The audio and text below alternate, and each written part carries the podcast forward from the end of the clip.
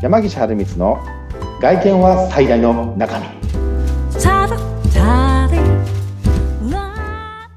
山岸春光とインタビュアーの上由紀子です、えー山岸さん27回目よろしくお願いします。はい27回目ですね。はい。なんかもうちょっとで30回なんだ。もう秒読みですね。カウントダウン入ってきましたけれども。はさあ約1ヶ月前の放送の時にですね私驚いたなってことからちょっと聞きたいことが生まれまして、いはい。1ヶ月前の放送7月21日の25回目の放送の時に成人式のスーツの受注がね、うん。もう6月7月から始まっていくよで8月10月11月ってもうんう徐々にね自分のオーダーが聞きづらくなってくるからみたいな話があって、あうん男性陣のスーツも早いなと思ってそこからなんですが、うんうんうん冬の時期をもう今まだ真夏なので暑いけど見据えて今から準備した方がいいものとか、そういうのって今の段階であったりとかするんですか、めちゃくちゃいいこと聞いてくれますね、神谷さん。おっと。あ僕はすごい話しやすい流れ作ってくれるじゃないですか。なんかあるんですか？やっぱあるんですよね。ありますね。あの、これすごくリアルな現場で、はい。お客さんが今の、ね、今の質問じゃないんですけど、内容じゃないですけど、あの、ほとんどの方が気づいてない商品がありまし。て、うん。まあ、その話をちょっとさせていただこうかなと。まあ、この間のね、政治式の流れもあるので、ちょっと若干衝撃、あの、ものは被らないんですけどね、考え方としては若干被るなっていうところもあるので、はい。それをね、題目にして話していこうかなと思うんですけれども、うんそれは何かと言いますと、はい。えっと、冬のコートです。コート。うん。今考えたくないアイテムの情景が浮かんだけど、コート大事,、大事なんですね、今ね。この8月のね、ねあえ。のものすごく暑い時期に何を言ってるんだと。真夏のこの時期、聞きたくないワードナンバーいくつには入ってきますよね。あれが欲しいと思うんやっていうね、はいせっかく多くの方は思われると思うんですうんけれども、ただ実はですね、この話知ってる方は、そのクソ暑い8月にコートの注文を入れてらっしゃる方が世の中にはたくさんいるということも知っていただきたいんですね。へえ、知らなかった。もう一番避けていたアイテムの一つ。8そうですよね月から動いてる人はもう動いてらっしゃるんですね。はい。あの、この間のね、その成人式の話じゃないけれども、うんまあ実際8月のお盆前、はいえーお盆後ぐらいから、あの各生地メーカーさんから、まあスーツ屋さんの方に、えー秋冬のね、生地の方のものが届き始めて、はい。えーじゃあ特にそこからがね、一番、あの、その前からもね、成人式の受注ってありますけれども、うんまあその後ぐらいから特にね、成人式の受注って今一気にこう増えてくるんですけれども、はい。まあ同じようにですね、まあ、あの、真冬のコートがね、うん。えーまた、あの、それ知ってる方増えてくるんですけれども、うん。何かというと、コートってどうだろう、神谷さん、着用する時期って、もし着るとしたらどれぐらいの時期になりますか？いるとすると、本当もう、11、まあ、冬でしょ ?11 月後半とかから、まあうんうんうん2月、バレンタインとかうんそのあたりなイメージかなって思ってますけど、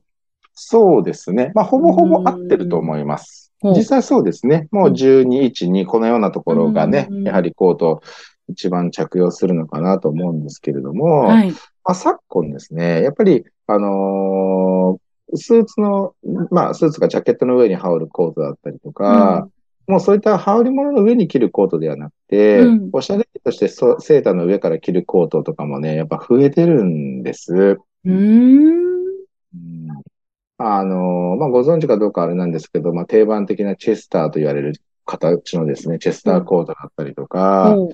仕事着、まあ、プライベートでも着れるような、まあ、ラグラン袖っていうのがあるんですけどね。ラグラン袖、うん、ラグランコ、またね、どっかでこれも話す機会があれば話そうかなと思うんですけど、まあ、そういったコートとかもね、あるんですけれども、はい。一般的にやはり、大体、こう人間の体温で、あ、うん。秋冬を感じるのって、まあもちろんその、朝早い時間帯、夜遅い時時間帯で気温下がったなっていうこことはあったとしてもですね、うんまあ日中の段階で、あ、ちょっと冷えてきたなって感じるのって、うん。これ僕ね、昔からよく言ってるんですけど、大体10月のね、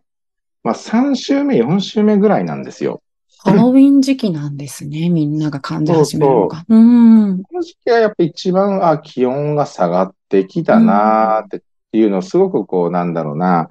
えー日中もちょっと体感する、はい。うーん、ような時期になってくるんです。うんで、そうするとね、まあちょっと感度の言い方でも、まあ10月の、えー、まあ頭とか、うん。えー9月の末ぐらいとかに、あ、ちょっとコートの注文を、まあ入れとかなきゃいけないのかな、なんていうふうに思って入れるんですけど、はい。あの、これ工場さんにもね、よるんですけど、うんコートってやっぱり2ヶ月、3ヶ月注文してから出来上がるまでにかかるところも結構多いんですよ。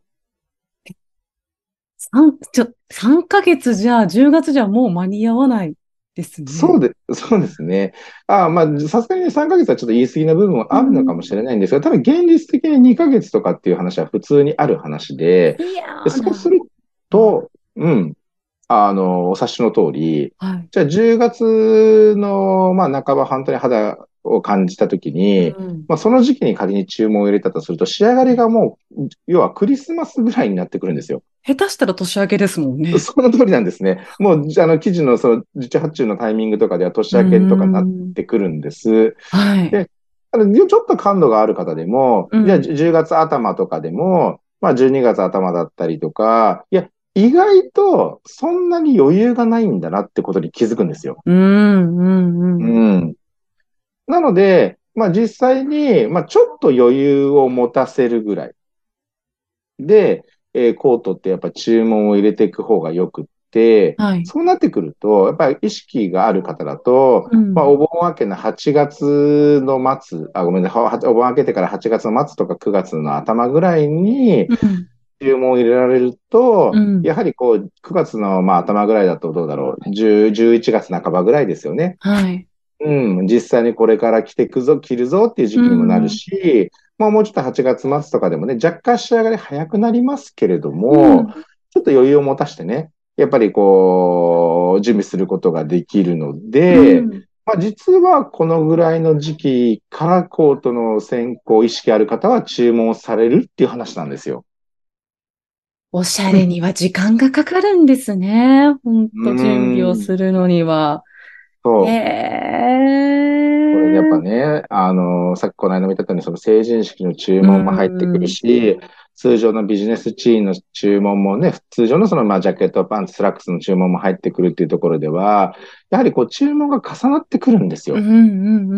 そうすれば納期はやっぱりこう後ろになりやすいので、はい。まあその辺を知ってる方っていうのは、やはりシーズン、新しい記事が入ってきた、一番記事がある時期、8月末から9月の上旬半ばとか、まあ9月中ぐらいまでに、まあコート受注される方っていう方うん。が多いのも、やっぱその辺の理由にあるかなと思います。まあ、前のね、成人式の時にもおっしゃってましたけれども、オーダーはもはい、うあくまでマンパワーで人の手がやってることだからっていうのもありますもんね。そうですねね。えなんで、その辺のことを、まあ、意識して、えー注文していただければ、えー今回の、えーこのな、ちょっとお役立ち情報になるんじゃないかなというふうにちょっと思っております。本当お役立ち情報ですよ。8月のこの時期にコートなんか、この字も頭来ないと思いますもん。絶対に皆さん。そうですよね。考えもしないんでね。なるほどなと思っていただけたと思うので、えーうんリスナーの皆さん、ぜひとも今からコート考えてみてください。はい。ね、ちょっとあのーしんどい部分もありますけれども、はいあの、実際早くてよかったなと思っていただけると思います。今年の冬、はい完璧に準備していただきたいと思います。ありがとうございました。それでは今回はここまでということで、ここまでのお相手は、山岸春光と、インタビュアーの神谷由紀子でした。それではまた次回、ありがとうございました。ありがとうございました。